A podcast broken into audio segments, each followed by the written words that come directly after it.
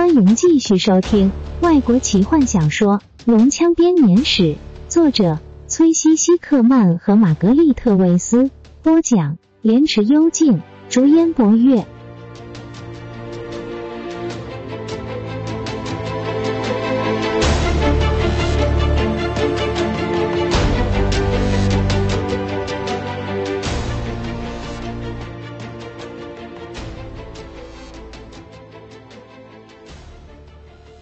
巨龙叹了口气，伸展着宽大的翅膀，把身体从舒适的温泉之中拉起来。他从一片水蒸气中现身，小心翼翼的走入寒风之中。冰冷的冬日微风刺痛着他细致的鼻腔和喉头。他强自压抑着回到温泉中的冲动，开始攀爬着眼前的悬崖。龙恼怒的攀爬着，被温泉的高热蒸汽浸晕。随即又结冰的岩石石块在他的脚下碎裂，纷纷滚到底下的山谷中。他不小心滑了一跤，暂时失去了平衡。他伸开巨大的翅膀，轻易的恢复了平衡，但这只让他觉得更加的不快。清晨的阳光照亮着山峰，轻抚着龙的蓝色鳞片，在阳光下反射着光芒。但却没有让他感觉到丝毫温暖。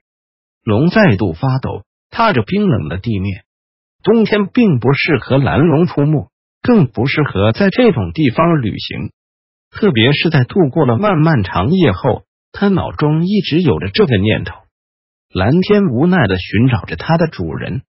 他在一块突出的岩石上找到了它的主人。他戴着狰狞的头盔和蓝色的龙鳞甲。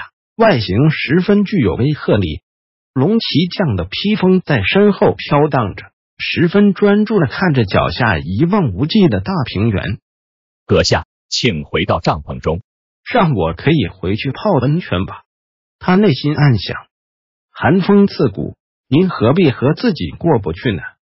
蓝天猜想，龙骑将或许正观察着地形，安排着部队进退的顺序。极恶龙编队攻击的方式，但事实并非如此。进攻塔西斯的计划老早就由另一名龙骑将布化完成，就是原先在这块土地上管辖红龙的那位大人。红龙和他们的龙骑将控制着北方，但我现在却站在这里，站在这鸟不生蛋的南方土地上。蓝天不悦的想，我身后还有一整队的蓝龙。他低头看着正快乐的浸泡着温泉，以消除这刺骨寒风所带来寒意的弟兄们。笨蛋！蓝天嘲讽的想，他们只等着龙骑将的一声令下，便用口吐的致命雷电摧毁城市，消灭敌人。他们对龙骑将的信心十分的坚定。的确，蓝天也承认，他们的主人带领着他们赢得了一场又一场的胜利，而且。未曾折损过一员巨龙，他们把问题留给我，因为我是龙骑将的坐骑，因为我和龙骑将最熟悉。好吧，是没错，我和龙骑将确实能彼此了解。我们没理由到塔西斯去。蓝天直言无讳的说出自己的想法。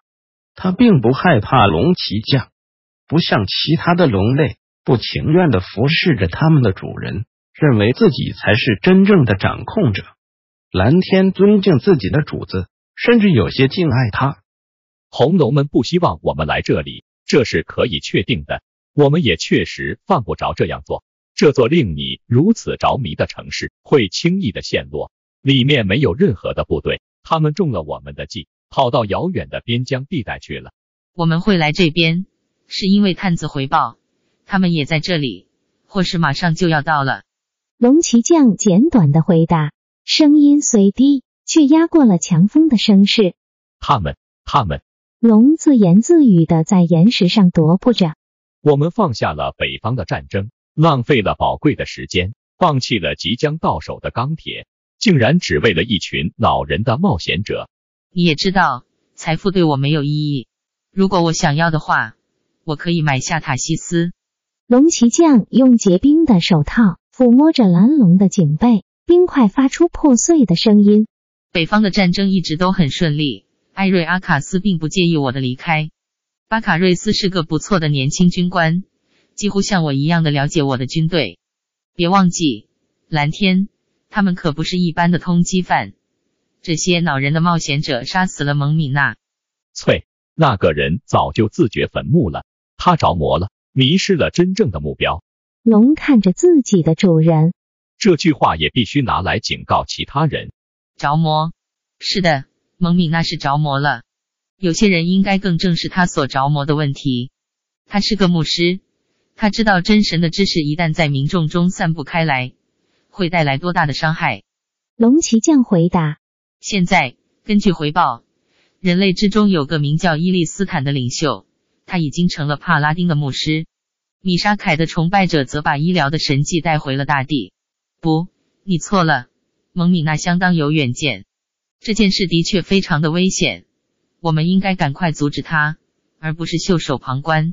龙不屑的发出吟声。这个牧师伊利斯坦并没有领导民众。他带领着的是八百个刚从帕克塔卡斯的矿坑中逃出来、可怜兮兮的难民。现在他们和高山矮人一起被困在南门。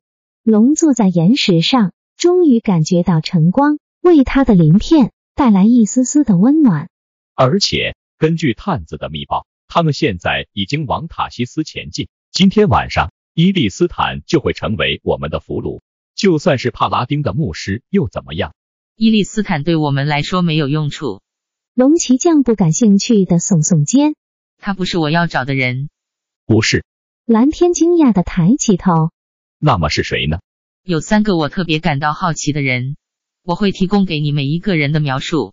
龙骑将更靠近蓝天，就是因为他们，我们才会加入明天塔西斯的工程行动。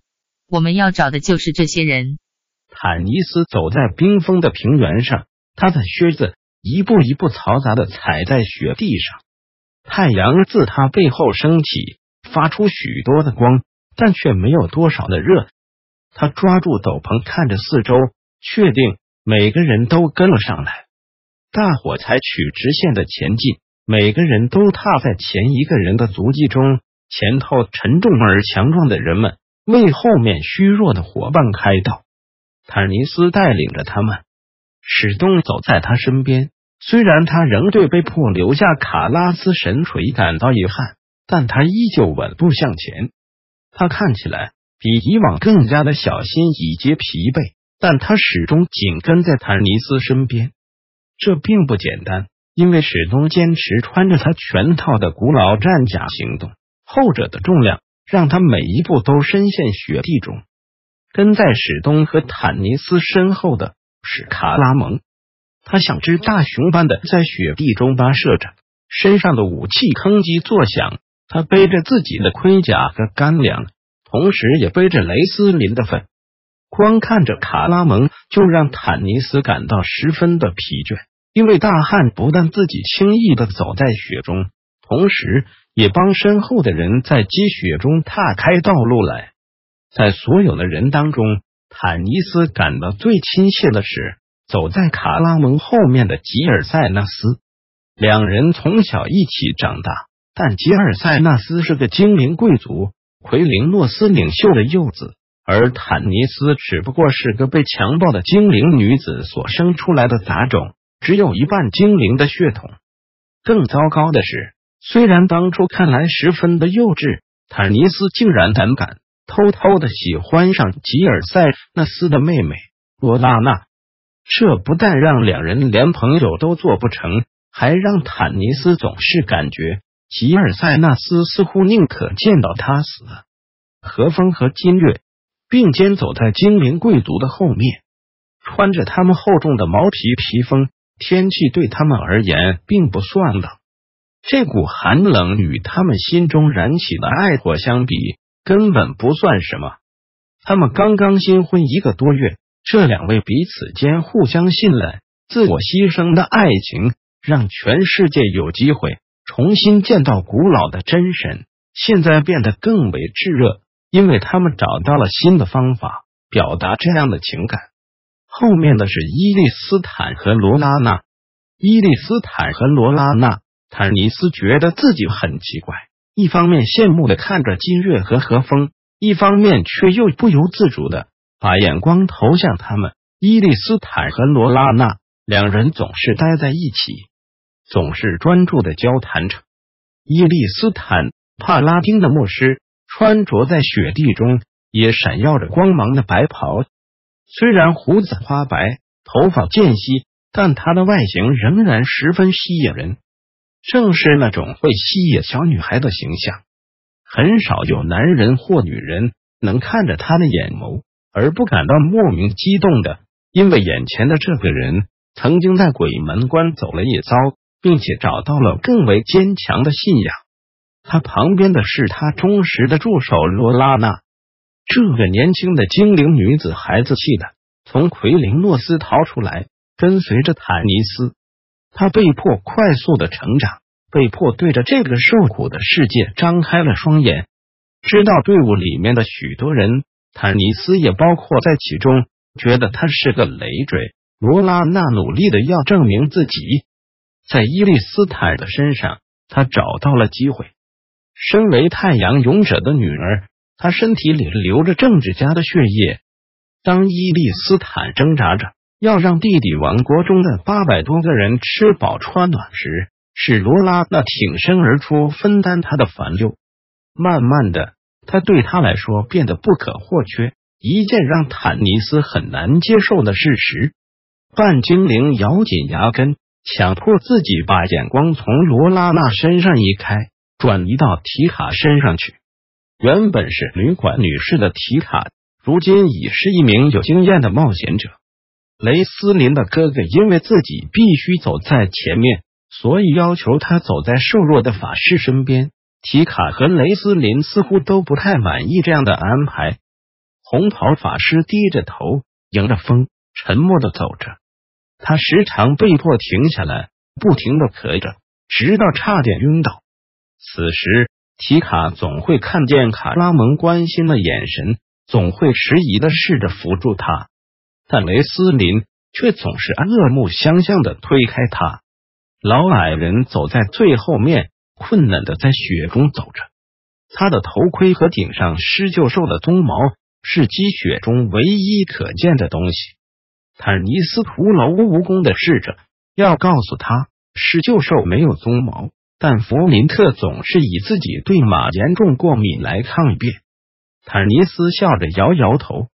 弗林特坚持要走在队伍的最前面，直到卡拉蒙连续三次将他从积雪里挖出来之后，才放弃，咕哝着走到最后面去当后卫。快乐的漫步在弗林特身边的是泰索和夫，他的声音连最前面的坦尼斯都听得见。泰斯正在对老矮人诉说着一个让人惊讶的故事。他貌似发现了一只长毛象，管它是什么，被两个怪异的巫师给囚禁起来。坦尼斯叹口气，泰斯总是让他神经紧张。他已经严厉的斥责过泰斯，不准再用雪球打史东的头，但他知道这没有用。坎德人本就是为了冒险和吸收新的经验而生，泰斯正享受着这不情愿的旅程中的每一分钟。是的，他们的确还在这里，他们的确还跟着我。坦尼斯突然转过身，看着南方。为什么是我？他不停的问着自己。我对自己的未来毫无概念，大家却都希望我领导他们。我没有像史东一样有驱逐恶龙、成为修马第二的理想，我也没有像伊利斯坦有着把真神的知识散布给每个人的神圣使命。我甚至不像雷斯林热衷于追逐强大的力量。史东推推他，示意他往前看。一线低矮的山脉出现在地平线上。如果坎德人的地图是正确的，塔西斯城就在这些丘陵的后面。塔西斯有一的白色天鹅团，白色闪耀的高塔，美丽之城塔西斯。本集就为您播讲到这了，祝您愉快，期待您继续收听下一集。